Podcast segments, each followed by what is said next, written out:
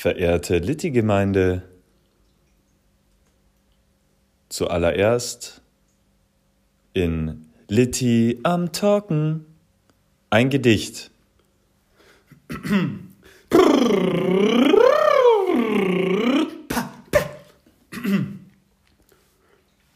Er drückt und schmerzt. Es grummelt beherzt, leise oder laut. Geschmeidig entweicht in knatternder Wurz, meine Damen und Herren, der Furz.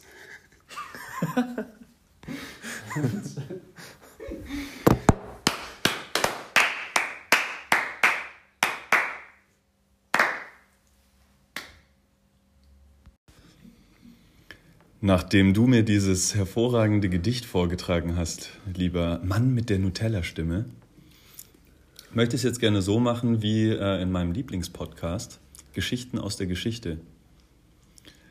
Ich erzähle dir eine Geschichte und du musst, ich hoffe, dass du diese Geschichte nicht kennst. Es ist Teil 2 von Littys Kurzgeschichten Littys Zukunftsvision. Kannst du dich noch erinnern, was in der letzten Folge passiert ist?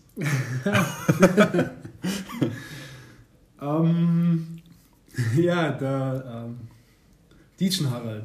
Mhm, es ging um Dietschen Harald. Dietschen Harald. War in der Apotheke. War der in der Apotheke? Mhm. Nee, ich kann mich. Das ist ja super aufgepasst. Also pass auf. ähm, ganz kurzer Wrap-up. Dietjen Harald ähm, war in der Apotheke und wollte sich ein, äh, sein Hormonhaus. Hormone, ja. Ist ein bisschen aus den Fugen geraten. Ähm, er wollte eigentlich die Gurkenkernextraktsalbe für den linken Augapfel, gab es aber nicht mehr.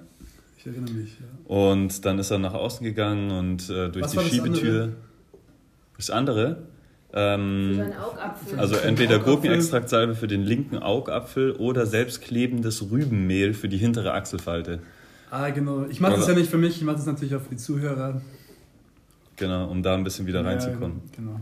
Er geht dann raus, fällt in den Busen der Frau, äh, schläft ein, weil er sich so wohl fühlt und wacht in der Zukunft auf. Ah, ja. Denn er war der 384. Kunde in der Apotheke und hat eine Reise in die Zukunft gewonnen. Okay, ja, ja, ich erinnere mich.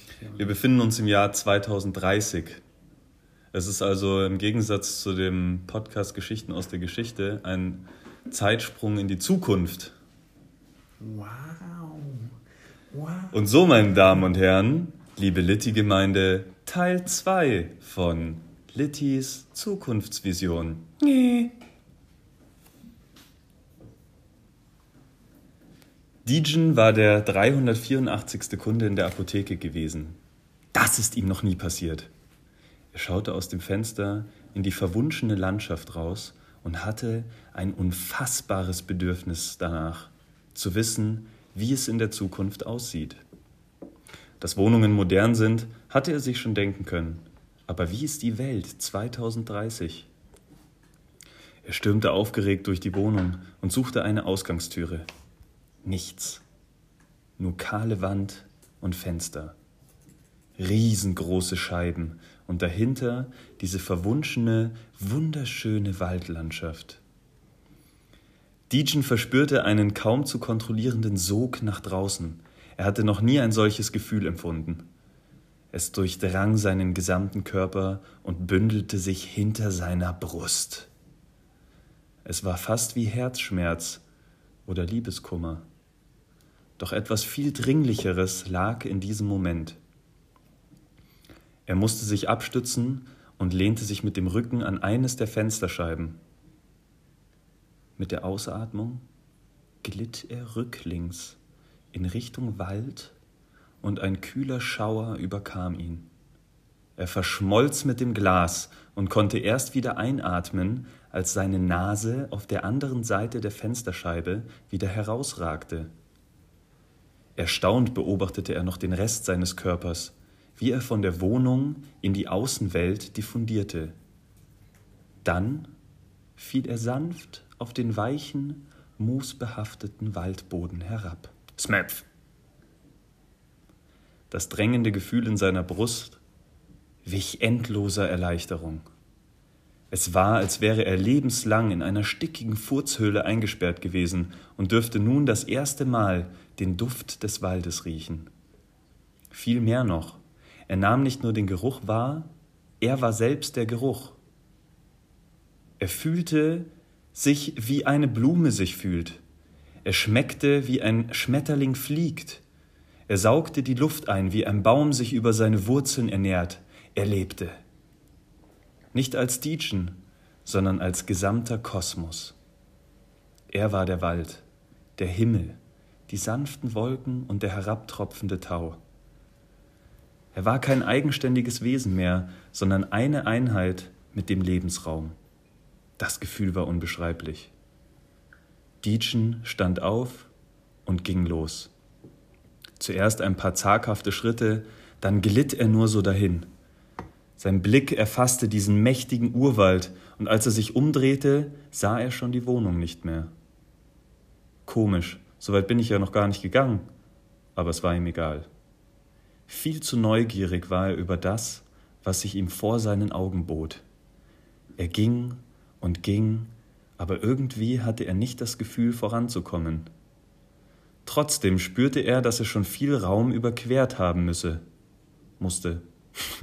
müssen haben. Es war, als wäre irgendwas in den Relationen verschoben.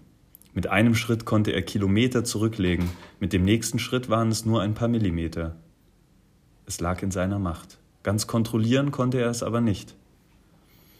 Die Landschaft veränderte sich kaum merklich, aber er wusste, er müsste schon mehrere tausend Kilometer zurückgelegt haben. Woher das kam, wusste er aber nicht. Er war so neugierig. Es war eine Landschaft, wie er sie kannte, aber doch war sie so anders. Und da wurde ihm nach Stunden auch das erste Mal bewusst, dass er bis jetzt keinen einzigen Menschen getroffen hatte. Was merkwürdig war, denn er hatte die ganze Zeit über kommuniziert. Ganz unmerklich. Aber doch, mit etwas stand er ständig im Austausch. Was war es? Mit sich selbst? Ja, bestimmt, aber irgend, irgendwie war das anders als sonst. Nein, es waren nicht die Selbstgespräche, die er sonst mit sich führte, da war noch mehr. Er fokussierte sich jetzt darauf, auf diese Art der Kommunikation. Und dann kam er sich auf einmal sehr, sehr weise vor. Etwas gab ihm die Gelassenheit, alles zu verstehen. Ja, er verstand alles. Er verstand den Baum, den Wurm und die Liane, die vor seiner Nase baumelte.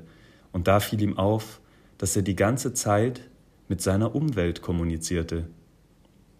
Es war, als würde der Austausch wie das Fenster am Anfang über Diffusion funktionieren. Eine Information gelangte einfach von außen in ihn rein, wurde verarbeitet und trat wieder aus. Und dieser Prozess fand fließend statt, ein Element, was er nicht kannte doch wollte er es näher kennenlernen. Er stellte sich vor, vor einen Baum, den er besonders ansprechend fand, und ließ es fließen. Es funktionierte. Je mehr er seinen Kopf ausschaltete und sich dem Sog und Informationsfluss hingab, desto mehr gelang es ihm. Je weniger er versuchte, alles zu steuern, desto mehr durchströmte ihn die Materie. Er gab sich komplett hin, ließ sich fallen und fing an zu lachen. Die ihm bekannten Dimensionen verschwammen. Rund und eckig, leicht und schwer, warm und kalt, all das verlor seine Bedeutung und waren Zustände, die gleichzeitig möglich sein konnten. Er wollte Platz einnehmen und breitete sich aus. Er wuchs und wuchs. Er dehnte sich aus und spielte mit den Dimensionen. Es war ein so belebendes Gefühl.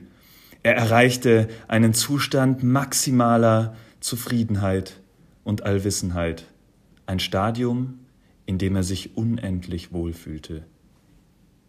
Dort, auf dem Gipfel der Unendlichkeit, nahm seine Umgebung wieder eine ihm bekannte Form an, und die energiedurchflutete Stimmung glitt über in einen Zustand der Stille und Ruhe, wie ein Fluss, der in einem seichten Gewässer mündet und sanft im Mondschein wabert. Um ihn herum war wieder die Apotheke, Draußen vor der Schiebetür sah er sich selbst im Busen der Frau liegen. Die Frau klatschte ihm eine Smack, Sie Flegel! Dann durchschritt sie mürrisch die Schiebetür in die Apotheke hinein.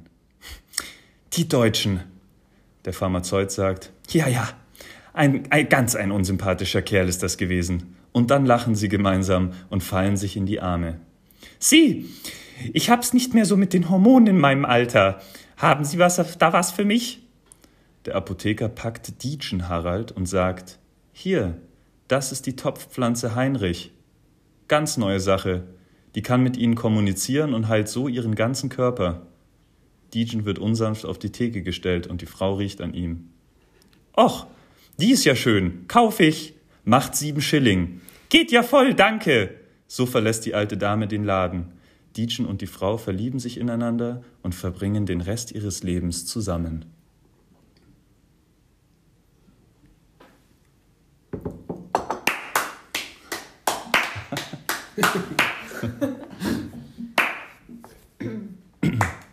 ja, ihr Lieben, das war Teil 2 von Littys Zukunftsvision.